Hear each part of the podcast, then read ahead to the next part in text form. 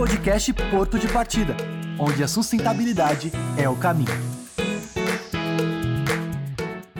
Quais foram os impactos da pandemia do coronavírus para a sustentabilidade?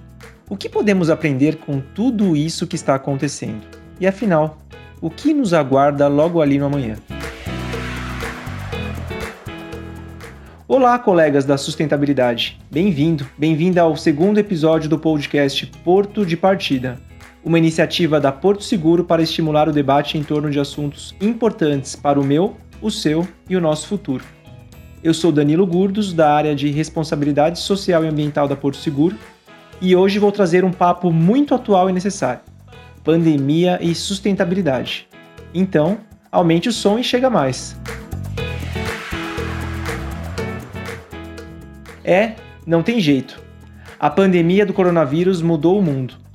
E um evento dessa magnitude e extensão, obviamente, causa um impacto enorme no equilíbrio das coisas. Em outras palavras, essa inconveniente pandemia tem deixado marcas profundas na sustentabilidade. Agora, eu quero deixar algumas provocações aqui também. Haveria alguma forma de reduzir esse impacto, seja em termos ambientais, sociais ou corporativos? Qual caminho poderíamos ter trilhado para atravessar essa fase com menos turbulência. E de hoje em diante, o que podemos fazer? Para falar disso tudo, de uma perspectiva séria e científica, nós temos uma convidada mais do que especial, minha querida professora Helene Marie Coelho, doutora em saúde pública pela Universidade de São Paulo e docente lá da USP. Podcast Porto de Partida, onde a sustentabilidade é o caminho. Olá, professora! É um prazer reencontrá-la aqui no nosso porto de partida. Mas antes de começar o nosso papo, acho que seria muito legal você falar um pouquinho da sua trajetória. Oi, Danilo, muito obrigada pelo convite. É uma satisfação enorme esse reencontro, apesar do cenário, né? Então, para me apresentar, eu gosto de falar que eu sou bióloga de alma desde menina, mas eu acabei cursando biomédicas, Fiz também a licenciatura em biologia. E eu juntei as coisas, eu vou talvez comentar isso um pouco mais adiante, na saúde pública. Eu fiz toda a pós-graduação em saúde pública e profissionalmente eu me realizei no ensino de graduação em gestão ambiental, que foi onde nós nos conhecemos, e de uns anos para cá eu também estou atuando no, no programa de pós-graduação em sustentabilidade da IASH. Muito bacana, professora. Pegando carona no seu campo de atuação, como ele dialoga com sustentabilidade e como as áreas de sustentabilidade poderiam ou deveriam se conectar mais com os conhecimentos de microbiologia e epidemiologia? Bom, veja só esse cenário em que a gente se reencontra, né? Eu gosto ainda de promover essa discussão microbiologia, epidemiologia, ambiente, sociedade. Acho que a gente está sempre conversando por aí é, e sempre gostava de simular cenários e nunca consegui simular um cenário como esse, né? Por mais que a gente tentasse pegar as coisas mais estranhas possíveis. Mas assim, acho que resgatando o próprio, a própria trajetória, o condutor da minha formação foi estudar doenças tropicais, especialmente as doenças que envolvem vetores.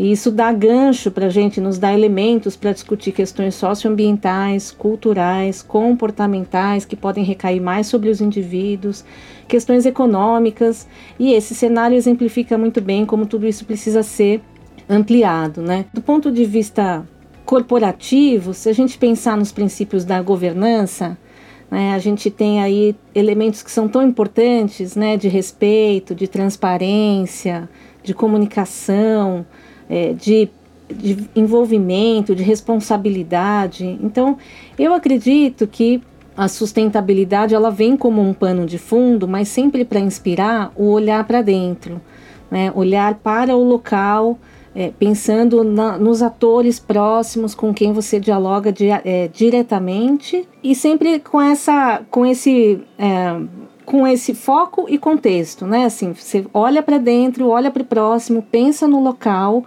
conversa com o próximo, mas contextualize. Eu acho que é, é esse que são os caminhos que a gente vai ter que seguir daqui em diante. Então a gente pode considerar que a pandemia foi um risco socioambiental materializado, professora?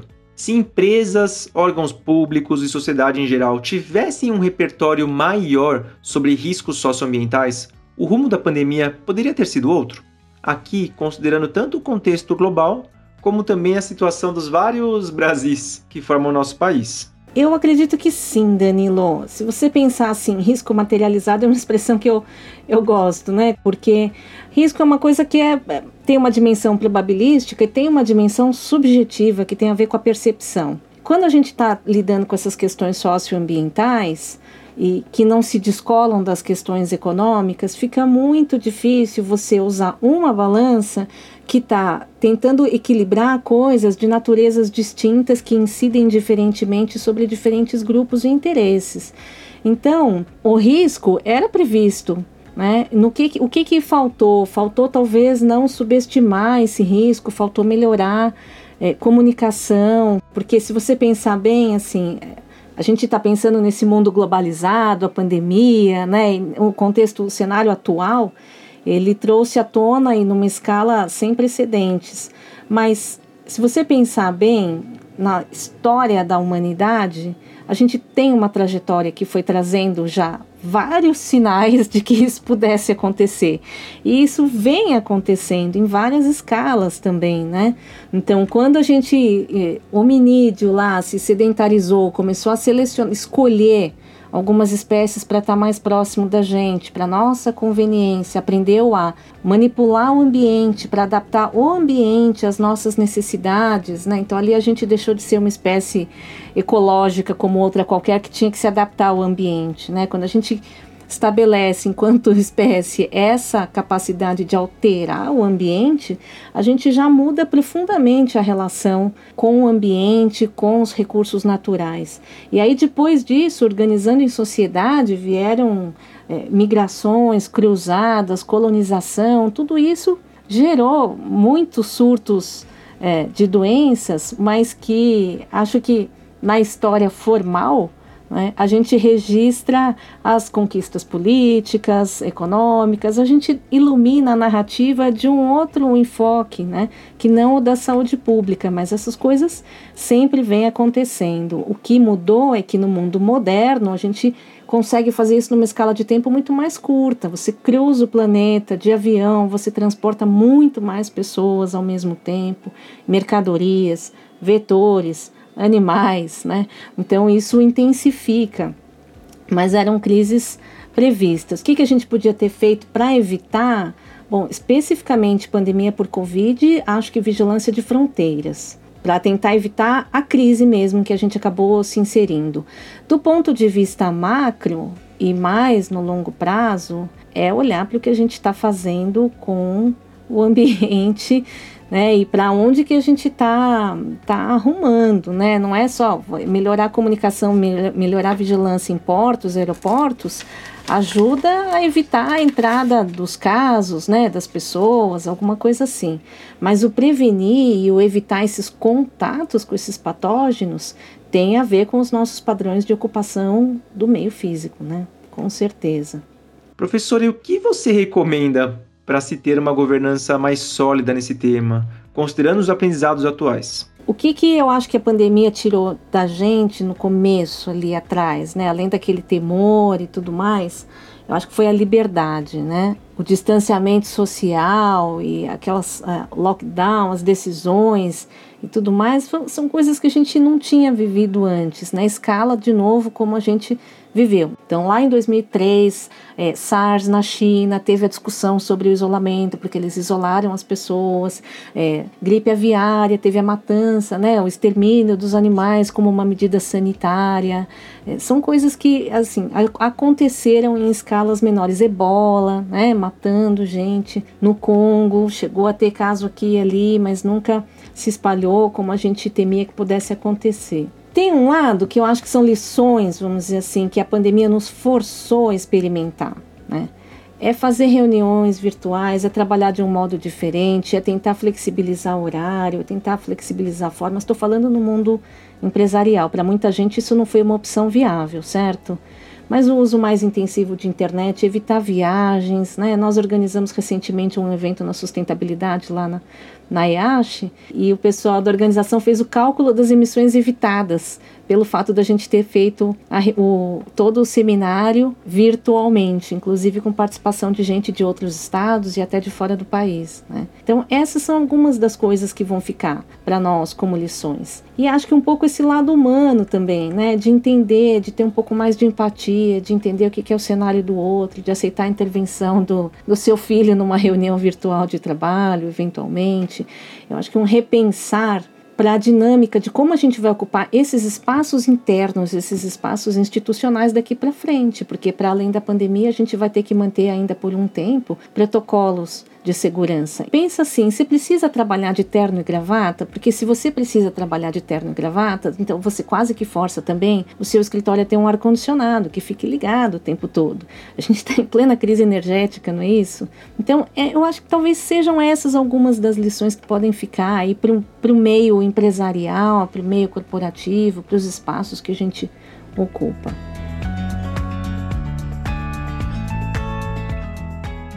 E eu queria chamar atenção para um, um assunto. Né? Em 2020, a gente teve um caso de arenavírus em Sorocaba, que é uma febre hemorrágica que não aparecia no Brasil há mais de 20 anos, algo que parece alarmante. Tanto a pandemia quanto episódios como esse de Sorocaba, eles reiteram a importância de mais públicos de interesse passarem a monitorar pautas como essa e inclusive pensarem em planos de prevenção e ação para lidar com eventuais crises. Eu não tenho muita certeza se vale a pena envolver tantas mais pessoas é, no, no, sistema de vigilância. Né? O sistema de vigilância existiu, sempre existiu, tem funcionado. A função dele é um monitoramento para detecção precoce de eventos inusitados que chamem a atenção. Então, em geral, ele é acionado entre profissionais de saúde que se comunicam. O que, que, é importante no sistema? Né? Você registra, investiga o caso, rastreia comunicantes, comunica os atores envolvidos num primeiro momento.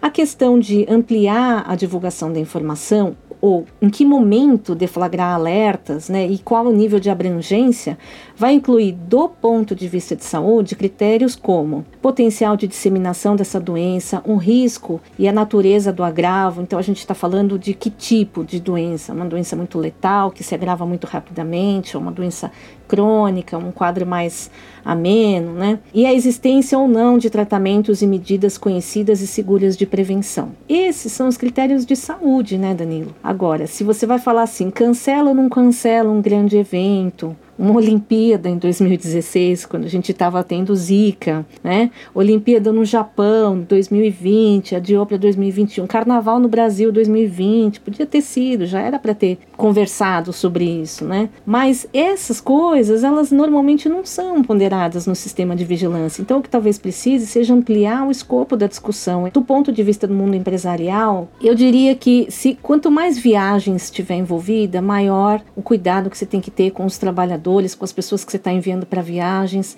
todo um sistema de vigilância de saúde do viajante. Acho que esse é um ponto que, que vale a pena as empresas olharem com mais carinho, se informarem mais. Quanto mais a gente viaja, mais a gente se acostuma com uma certa rotina, né? Então também a gente reduz a percepção de, de riscos. Isso também a vigilância epidemiológica pode fortalecer. Não é só orientar, esteja vacinado, faça exames antes e tal, mas levar esses comprovantes, por exemplo. Eu acho que pode ser uma questão. A outra é realmente questionar a necessidade de estar presencialmente, desses deslocamentos. Uma coisa é fato, professora: a pandemia aproximou temas epidemiológicos da população.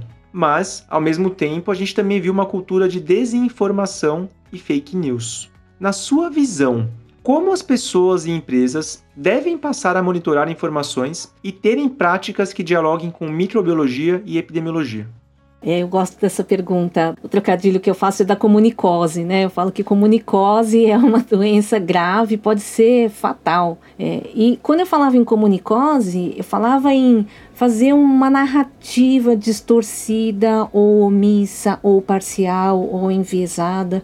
Eu nunca tinha imaginado que a gente ia chegar no nível fake news que a gente chegou né, das redes sociais propagando com um alcance, uma abrangência, uma velocidade sem precedentes também e num nível de bobagem que também a gente nunca viu.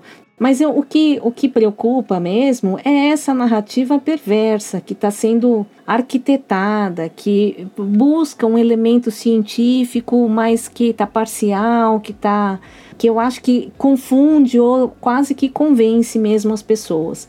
Como que as empresas podem né, se prevenir. A gente não tem, né, Danilo, essa cultura de rastrear as fontes de informação e de divulgar as fontes de informação. No meio acadêmico científico, isso é regra, né? Você tem que fazer as citações e as referências das informações que você utiliza. E a gente precisava incorporar isso um pouco mais, né? Mesmo no meio corporativo, você quer apresentar ideias novas com projetos e tudo mais, talvez trazer um pouco mais esse rigor, esse hábito, é um hábito. Então, você entender que o seu meio corporativo é um meio de convívio social, a gente faz isso na escola, a gente faz isso na universidade. De alguma maneira, quando a gente sai da universidade e vai para um mercado de trabalho convencional, parece que o trabalho deixou de ser um lugar de exercício de cidadania, né, de desenvolvimento de, de cidadania. A gente para de discutir isso. E as conversas que não são focadas no trabalho estão no elevador, no café e no almoço. Né?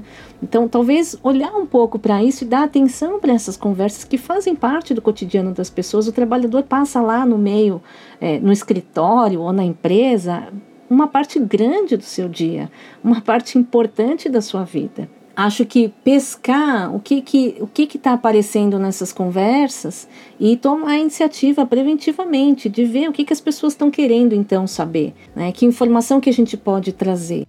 Podcast Porto de Partida onde a sustentabilidade é o caminho.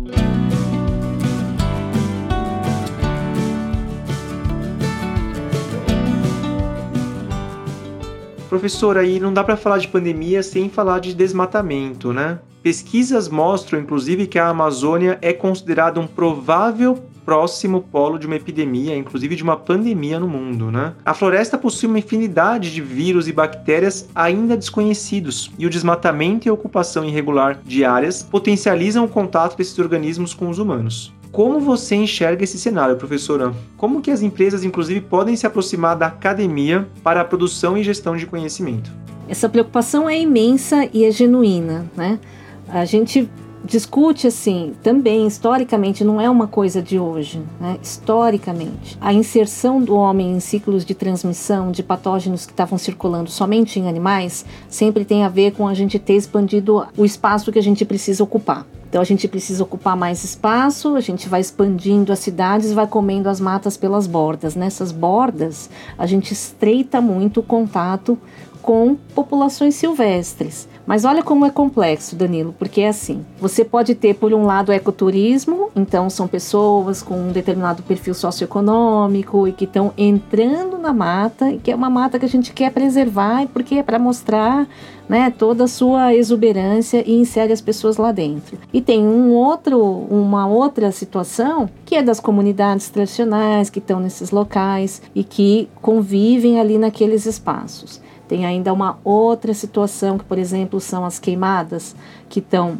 destruindo o ambiente. Então, essa, esse é, uma, é um cenário que desloca as populações dos animais sobreviventes para as adjacências. Se nós estamos logo ali nas adjacências, então os animais é que estão se aproximando de nós, encontrando nas nossas proximidades, área rural ou, ou periferia de cidade, encontrando condições favoráveis. Eles vêm com os seus patógenos, então a gente acaba se inserindo também nesses ciclos de transmissão. Então só queria alertar que assim, não é de hoje, né? E a gente tem essa persistência das doenças e é nas várias, né, uma outra situação que é bastante específica, por exemplo, o garimpo, de novo, nesse caso é o homem que está adentrando a mata, mas ele se instala ali e se insere nesses ciclos de transmissão. Então, esse olhar com preocupação para a Amazônia é importante e para a mata em pé, por si só, a função que ela tem, né, de, de regulação de, de clima, né, é, é muito importante também. Regulação de temperatura e regime de chuvas são coisas que também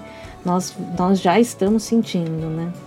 Professora, e de acordo com o INPE, entre janeiro e abril de 2020, o desmatamento foi 55% maior do que no mesmo período de 2019. Além do desmatamento, o comércio ilegal de animais silvestres e o entre e sai da floresta fragmentada também trazem grandes riscos para os centros urbanos. Como você enxerga a relação entre esse cenário e as questões das cidades e zoonoses. Então, essa questão da, da vulnerabilidade é muito importante, né? Se pensar assim, isso, essa discussão toda cai como um, uma luva para gestores ambientais pela complexidade. Né? Então, tem muita coisa para discutir aí, porque tem a ver com os padrões de crescimento, tem a ver com também os recursos de sobrevivência num outro extremo. Então, quando você olha para as comunidades vulneráveis, literalmente são comunidades que correm o risco de sumirem do mapa, elas não existem no mapa não é isso? São aglomerados que se formam, não tem endereço, não tem CEP, não entra nas políticas públicas de áreas prioritárias para receber a completude da cobertura do serviço de saneamento básico, né? É, em relação à Covid, né, são pessoas que pensa, pensa assim, o que, que é falar em protocolos sanitários para as comunidades que não têm água? É, você falar em lavar as mãos, limpar os ambientes, trocar de roupa todas as horas, limpar todas as mercadorias, comprar álcool em gel, são coisas que perdem o sentido praticamente para essas pessoas que estão excluídas. Né? Então, essas comunidades vulneráveis que estão privadas de uma infraestrutura sanitária básica, elas não têm um abastecimento regular de água. Isso força elas a armazenarem água de forma inapropriada, uma água com uma qualidade que também não é apropriada. Isso as deixa sob risco de uma série de doenças, de convívios com vetores e pragas. É onde não vai chegar também coleta de resíduos sólidos, é onde também a gente vai propiciar um ambiente favorável para a proliferação de vetores e pragas. É uma população que é, eventualmente não vai sentir qualquer efeito de recuperação da economia né? Porque elas estão muito à margem, são pessoas que às vezes não vão saber que tem um auxílio e que ela precisa né, cumprir determinados requisitos, documentação, registro, alguma coisa assim que ela não vai nem conseguir fazer. A gente tem um professor da Universidade de Stanford, o James Holland, que destaca que nós fizemos muito para projetar um mundo onde as doenças infecciosas emergentes são cada vez mais prováveis e mais prováveis de acontecerem de maneira consecutiva. Para a gente fechar esse bate-papo, quais devem ser as prioridades de preocupação nos próximos anos? E como a ciência, a sustentabilidade e a tecnologia podem se unir para trazer mais esperança de um futuro sustentável? É, esperança a gente precisa para seguir, né? Essas conexões entre ciência, tecnologia, sustentabilidade, elas são bastante necessárias e acho que são possíveis também. Mas nesse momento ainda parece que elas vão exigir aí pontes longas, né? E construir pontes longas exige também um planejamento e uma estruturação para que elas não desabem. Então, eu, eu não sei, Danilo, eu fico pensando assim, se um caminho seguro também, em paralelo, seja de fato testar soluções, sabe? Assim como lá na, na universidade a gente está no laboratório testando algumas coisas em escala de bancada e precisa de um salto em algum momento para aumentar a escala disso, né? Mas as iniciativas de sucesso das empresas que de fato estão levando a sério responsabilidade social, estão é, levando a sério né, as pautas de sustentabilidade, elas virarem multiplicadoras de ideias, porque a gente está num cenário emergencial, a gente está correndo contra o tempo, né, para evitar outras catástrofes que venham com mais frequência, né, que aumentem esse pulso, né, de, de ritmo. Eu acho que facilita muito você descrever, você compartilhar suas experiências, não só as de sucesso, as de insucesso também, para evitar que outras pessoas tentem ir por um caminho que foi infrutífero para vocês. E aí essa, esse olhar sempre do foco e do contexto é o contexto que ajuda a gente a entender entender em que cenários que dá para você multiplicar, replicar uma ideia ou, ou em que cenários você vai precisar fazer ajustes importantes. Ou tem um caso lá de sucesso, mas que ele é replicável aqui. Né? Então, o mundo globalizado ele permite essa troca de informações, mas essas informações têm que estar contextualizadas. A aproximação da universidade com o meio empresarial, você passou, você está agora no meio empresarial, passou pela universidade, você sabe que a universidade também tem as suas barreiras, assim, né? Tem uma certa desconfiança dessa aproximação. Então, não se trata de fazer pesquisa por encomenda em favor de, de empresa ou do setor privado, mas de enxergar para os problemas que estão compartilhados e afetando todo mundo. Para esses problemas que a gente busca solução, as parcerias são sim bem-vindas. Porque veja só, no programa de pós-graduação em sustentabilidade, a gente está recebendo assim, 90% das pessoas que vêm estudar são pessoas que estão atuando, não como militância, atuando no setor empresarial e que vêm para a academia fazer pesquisa sobre cenários que são muito próximos dos contextos ali que eles têm interesse em mudar de fato. Então, acho que os, as pessoas que saem da universidade vão ser acolhidas, recebidas no meio empresarial, receberem esse voto de confiança, essa abertura, esse acolhimento, né, de enxergar com bons olhos o que, que vocês possam estar trazendo direto de conhecimento da universidade, que também pode estar sendo visto por vocês como uma coisa mais teórica, mais intangível ou ideal, né? Eu acho que uma certa barreira, uma certa resistência pode acontecer dos dois lados. Então, os dois lados têm que tentar baixar um pouco a guarda para a gente ter uma aproximação mais genuína, que pode ser individual, dos estudantes fazerem estágio, dos, dos empresários fazerem pós-graduação, mas também institucional, das parcerias para os problemas que realmente são comuns e que vão se beneficiar de soluções compartilhadas, né?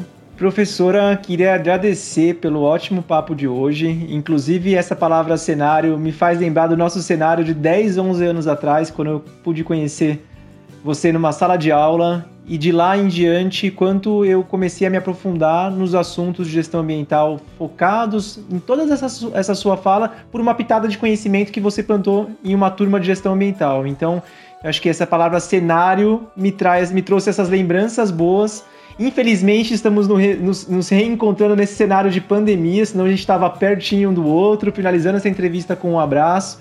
Mas fica aqui o meu enorme agradecimento por essa ótima conversa, por esses ótimos pontos elucidados. Muito obrigado, professor Helene. Eu que agradeço, Danilo. Para mim é uma satisfação enorme, né? Ver o gestor ambiental que você é, se transformou. Então eu fico muito satisfeita, eu gosto muito dessa conversa. Nesse cenário pandemia, as pessoas estão muito preocupadas com a saúde individual, né? Então uma conversa assim mais abrangente como essa é, me, me apraz muito. muito obrigada.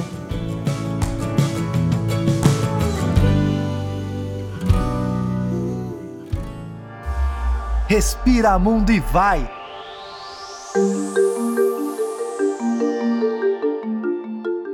Bom, depois dessa conversa incrível e com tanta informação para processar, nada melhor do que seguir o nome do nosso quadro de curiosidades e oxigenar o cérebro. E já que o assunto é respiração e oxigênio, tenho uma boa notícia sobre nossos tempos para encerrar este episódio com uma pitadinha generosa de esperança. Quer ver só? Um recente estudo da NASA mostrou que as medidas de restrição para conter o avanço do coronavírus levaram a uma queda rápida e inesperada na poluição do ar por ozônio. Legal, né? Segundo as estimativas do pessoal do laboratório de propulsão a jato da NASA, a emissão global de óxidos de nitrogênio caiu 15%. Esses compostos químicos gasosos são os principais poluentes da atmosfera e criam o ozônio, grande ameaça para a saúde e para o clima. Os cientistas descobriram que os lockdowns realizados entre fevereiro e junho de 2020 derrubaram a concentração de ozônio na atmosfera em 2%. Você pode até estar pensando, mas só 2%? Hum? Eu te respondo, sim. E 2% é coisa pra dedéu. Hum. Só para você ter uma ideia, os pesquisadores estimam que, em circunstâncias normais, levaríamos cerca de 15 anos para chegar a esses níveis que atingimos em poucos meses. É claro, que, com a retomada gradual da economia, os níveis de ozônio devem voltar a aumentar. Mas é inegável que a pandemia, de certa forma, serviu como uma prova real de que sim, ainda é tempo de mudar o futuro do planeta.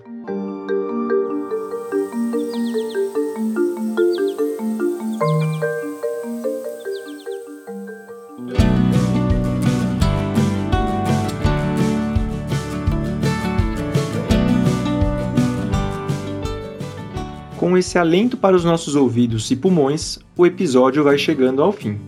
E, antes de me despedir, vou deixar um pequeno tiragosto do que vem por aí.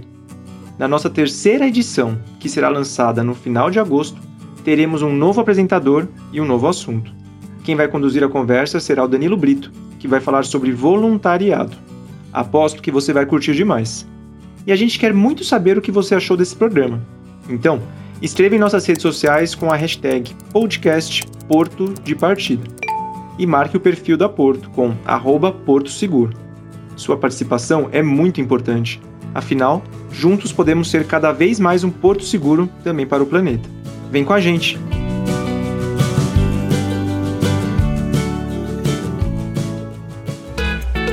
Podcast Porto de Partida, onde a sustentabilidade é o caminho.